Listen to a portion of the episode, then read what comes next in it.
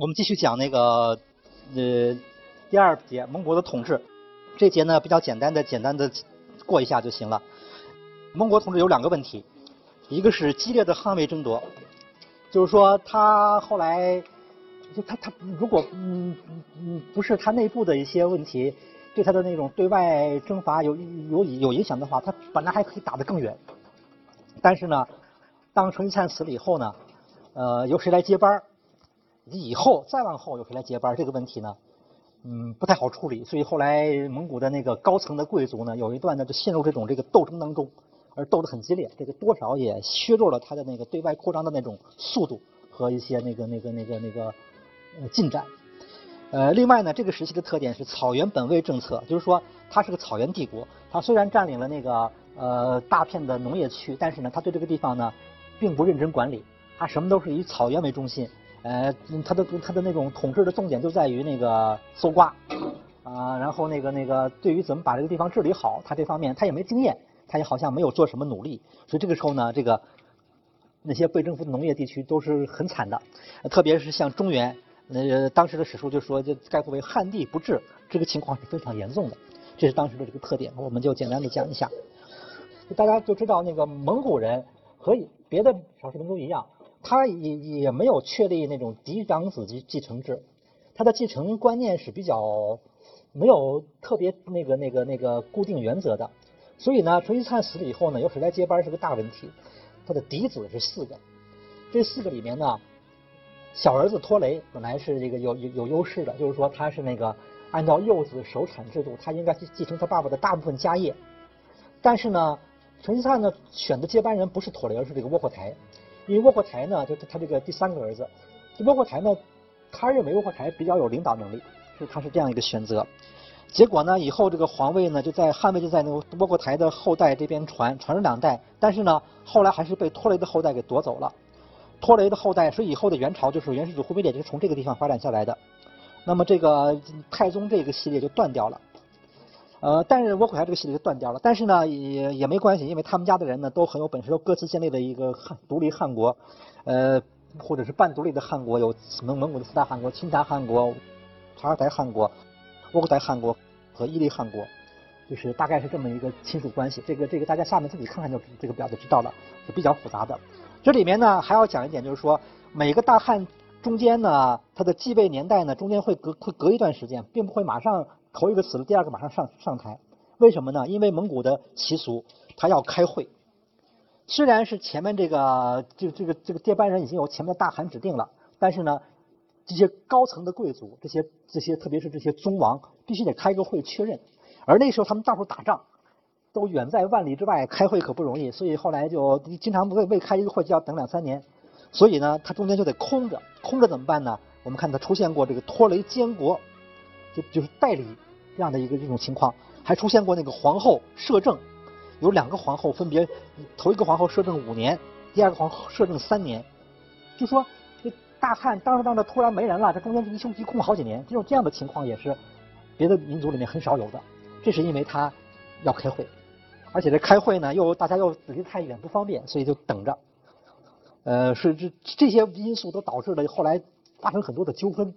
那个，所以后来其实这个蒙古国分散死了以后呢，他们这个几个大汗，他们斗争是内部斗争很厉害的，而且也自相残杀，死了不少人。窝阔台是怎么继位的呢？窝阔台当时就其实是虽然有那个他爸爸的那个遗嘱，但是呢，他继位也不是很顺利，主要还是靠了一个汉。汉化的一个契丹人耶律楚材的帮助才继位的，呃，就是就是这个汉耶律楚材替他继位起了一些作用。当时就等于是一个是他呃那个他要继位吧，首先呢是那那个那个呃大家意见还不太统一，据说是什么宗亲贤惠意犹未决，好像还有的人可能还比较倾向于拥戴那个托雷。后来呢，这个耶律楚材就去就去做托雷的工作，说这事儿呢你还得让他，因为是。因为有一个背景嘛，是成吉思汗的遗嘱，你还得让他上，而且说你要带头拥护他，而且得赶快把这个决策定下来，又去做他的工作，又去做他他他他哥哥察哈台的工作，说你是他哥哥，你虽然是哥哥，但是呢，他上台你就是臣子，所以呢，你要带头下拜。经过他做了一番工作以后呢，这察哈台就哎率先下拜，所以呢，大家反正经过这么一番折腾，最后窝阔台才顺利继位。就是这个，嗯，就是说在蒙古的这个这个。继承体制当中呢，他还是保留了一点那种呃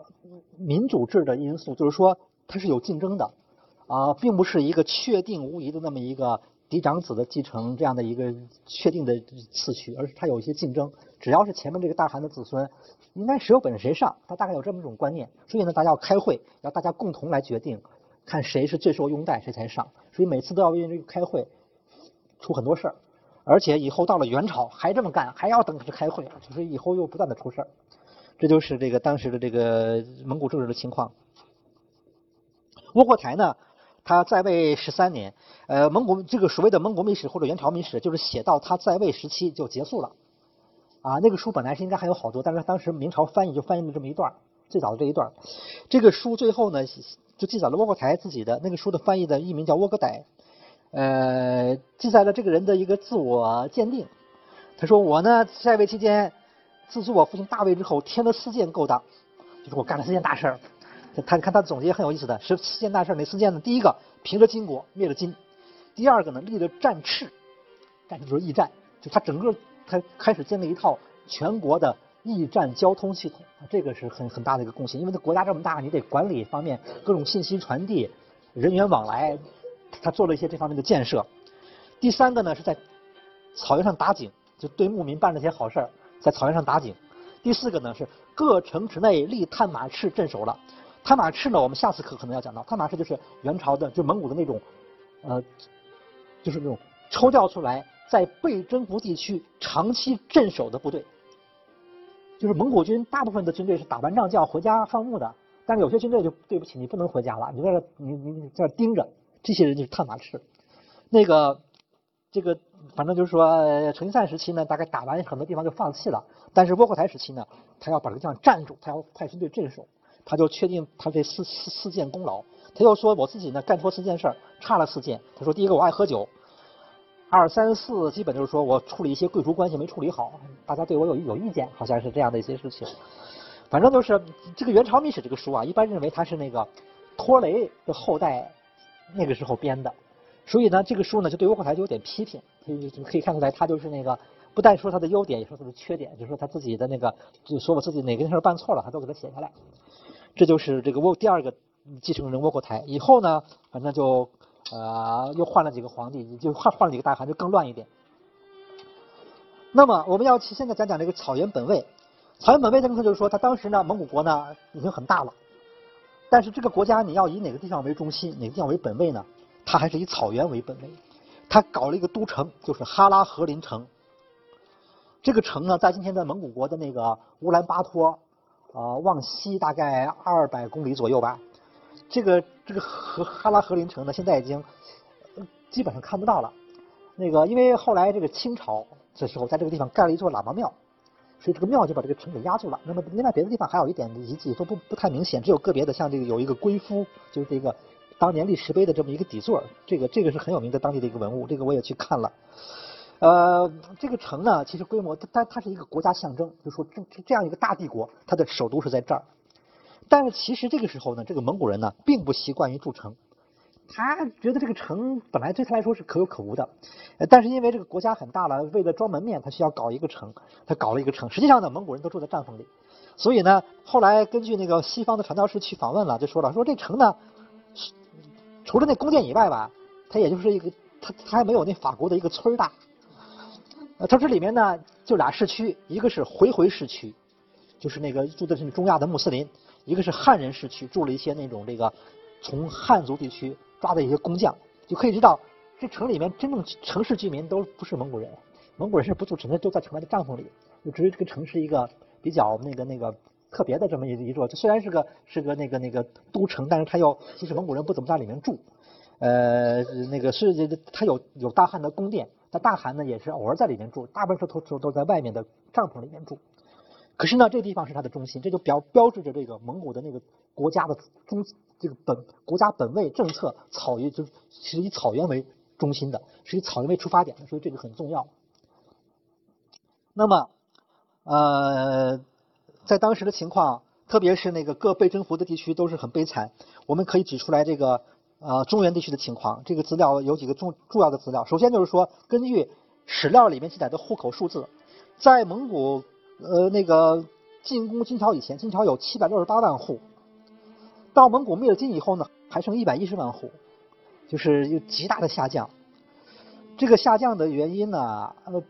倒不一定说是差不多七分之六的人全死掉了，而是说可能有很多人是被沦为奴婢。就被那些那个贵族啊大将就成为私人的私属人口了，而且有些人可能逃亡了，逃到那个南宋啊，逃到一些什么他找不着的地方吧。就说反正就说，等灭了金以后呢，蒙古人去统计户口一统计，就就剩一百一十万了。人家原来有七百六十八万户，现在就剩了七分之一的样子。所以说这个是不管怎么说，这个破坏是非常厉害的。呃，根据那个那当时的那个和中原的那些士大夫的记载也是这样。比方比方比方说一个简单的记载就是说。呃，这是一个元朝的官员写的，他自己写的元朝的事儿应该是可靠的。他说：“军法凡城以兵得者，悉坑之。”就是说蒙古人打仗是比较残酷的，打仗进攻一个城，如果对如果对方不投降，如果让他打下来的话，他要就要把里面的人全杀光。嗯，所以他这这种震慑和威慑力也很厉害，所以好多地方后来就只好投降。那个他杀的人很多，杀的时候呢，当然他会注意保护一些特殊的技术人才，就是说那些工匠。啊，医生这些人他就有用，他会把他们保护起来。呃，据说后来有的地方的人开了窍了，就没事自己家里备个锯子，呃，一到打仗的打破了城，赶快把锯子夹着就跑。然后那个一看抓住，一看有个锯子，估计是个木匠，就给他放到一边，他可能就会活命。那个，呃，那个，而且当时还有这样的一个记载，就是当时有蒙古贵族，据说有人提出这样建议说：虽得汉人，一无所用，不若进取之，使草木昌茂，以为目的。这么多的地方，这这人没用啊！说给他都都都都都都，不管杀掉还是怎么着弄走，给他咱们搞成一个大牧场。那这个建议没有被采用，那就是但是可以看出来，当时的那个相当一部分的这种蒙古的贵族，他对于这个怎么管理汉族的农业社会，他一点没有经验，他也没兴趣，他就是想搞他的那个游牧，这个这个，所以他这种管理跟不上，这是一个很也也好像也是可以理解的，嗯。那么嗯，还有一个资料。就是那个，这是南宋人写的《黑达事略》，这个书很重要的一部书。这是那个南宋的那个使臣访问蒙古，后来写的一个报告吧。呃，王国维给他做过一个解释，做过一个注释，就是很重要的。这书里面就讲到说，这个当时的那个蒙古这个整个这个北方啊，管理混乱，苛捐杂税非常多，就是一点章法没有，乱收税，收的大家都是那个怨愤彻天，就是叫苦不迭，可是没有办法。呃，就是整个一种那种就剥削是没有什么节制或者就是没有章法的。然后呢，蒙古这些贵族呢，他们通过战争劫劫掠了大量的财富，可是蒙古人不太会经营，因为他们的商商业也不发达，所以他大量的依赖这个西域的回回的这个商人，由他们代为经营，就理财，就好像今天的那个银行要替你那个这个理财一样，会主动上门。你有几十万块钱，他会说，你那个我可以帮你理财，然后呢又怎么着？当时那个好多的西域商人都是来帮这个蒙古人理财，他理财办法也很简单，就是放高利贷。但是这个放高利贷呢，他是得到了那个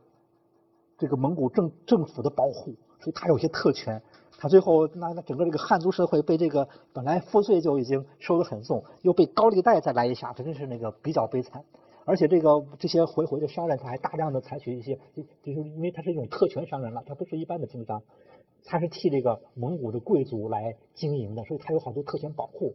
他那个这中间那个不公平的交易，甚至一些讹诈现象都不断的发生。反正就是当时整个这个蒙古灭了金以后啊，到这个忽必烈那个建立元朝，这中间有那么几十年时间，中原的情况是乱得一塌糊涂。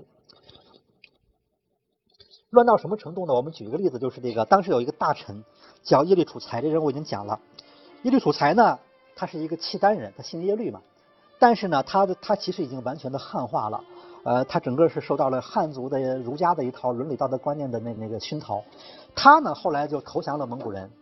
因为什么？因为蒙古人为什么重用他呢？蒙古人觉得他是个契丹人，契丹人和金朝有仇，金朝是灭了辽的，所以他觉得你既然是金朝的仇人，咱咱们应该比较一致，所以就就比较重用契丹人。耶律楚材呢，就就等于进了那个蒙古的那个最高的那个呃进进入了宫廷，呃，而且呢，这个人呢虽然是个儒家知识分子，但是他有很多的那种多才多艺，他懂天文，还会算卦，呃，这些技术呢，蒙古人都觉得很有用的。天文看天象和算卦，觉得挺神的，就对他比较重用。这个人后来就在那个宫廷里面给成吉思汗当秘书，给那个窝阔台当秘书，当了很多年。嗯，他呢后来特别是在窝阔台时期，就让他来主管中原地区的各种，就是只要给中原这地方发文书，那那那发文书不是得发汉文的吗？都由他来负责起草和下发。所以呢，他当时是有点权的。呃，那个他在这个岗位上，他利用他的这个这个身份，他尽量的劝说这个窝阔台这些蒙古贵族，就是少破坏，呃，搞点建设。那个剥削也可以，你要按部就班，不要乱剥削，不要这种杀鸡杀鸡取卵式的剥削。哎，你要尊重这种汉族地区的那个传统的一些文化观念，一些一些那个那个那个那那那就是那个他的文化传统，你要对他的东西加以学习和吸收，就劝他们这个。那当然也很费劲，也不好劝，就是，但多少能够劝了点能保护了一点起了点作用。起的作用不是说特别大，但是起了点作用。说这个的话呢，为为了这点作用，以后的人对他评价极高，说幸亏有他，要不然可就更惨了。那个这明朝人说他是大有造于中国，功德色天地。那么在他死了以后呢，到了元朝，有人给他立了个神道碑。神道碑我觉得写的是很有意思，呃。他上就说，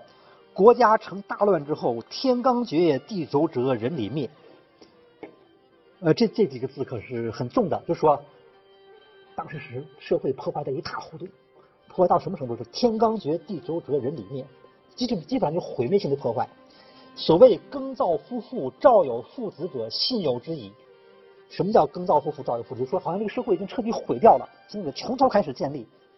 重新建立家庭什么的，这些那个那个，就就就就就完全是一个从头再来的这么一个这个局面。说这样的一个混乱局面之下呢，这个耶律楚材在宫廷里面呢能够起些作用，可是呢他起的作用很困难，因为呢当时南北之政每每相立，其出入用事者又皆诸国之人，言语之不通，去向之不同。说在这个时候呢，公以一书生孤立于庙堂之上，而欲行其所学，家家户其难哉？说他太太难了，他真是不容易，就是说尽量的去保护这个。汉中原的经济文化费了很大的劲，因为那些人，这因因因因因为朝廷中都是一些蒙古贵族或者是西域那边的那些人对中原不了解，不听他的，但是他就还是很费了不少努力。幸亏呢，就是窝阔台对他还比较信任，啊，所以他还是做了一点工作。但是呢，他做的工作呢，当然也没多少。说见于是事者，十不能二三，他也就发挥了百分之二三十的作用。啊，不过这百分之二三十也很重要。说而天下之人，故以君受其次矣。若此时非公，则人之类又不知其何如耳。说要没有他，人类文明就完了，就是这么，他就这个意思，就是一个元朝人这么写的。当然说的有点夸张，嗯，但是可以看出来，这个蒙古的这个征服作用的这次破坏相当厉害。嗯，那么在这样这样一个情况下呢，有一个人能够在那个岗位上做一点保护工作，就所以就得到了很高的评价。这就是那个当时的这个情况。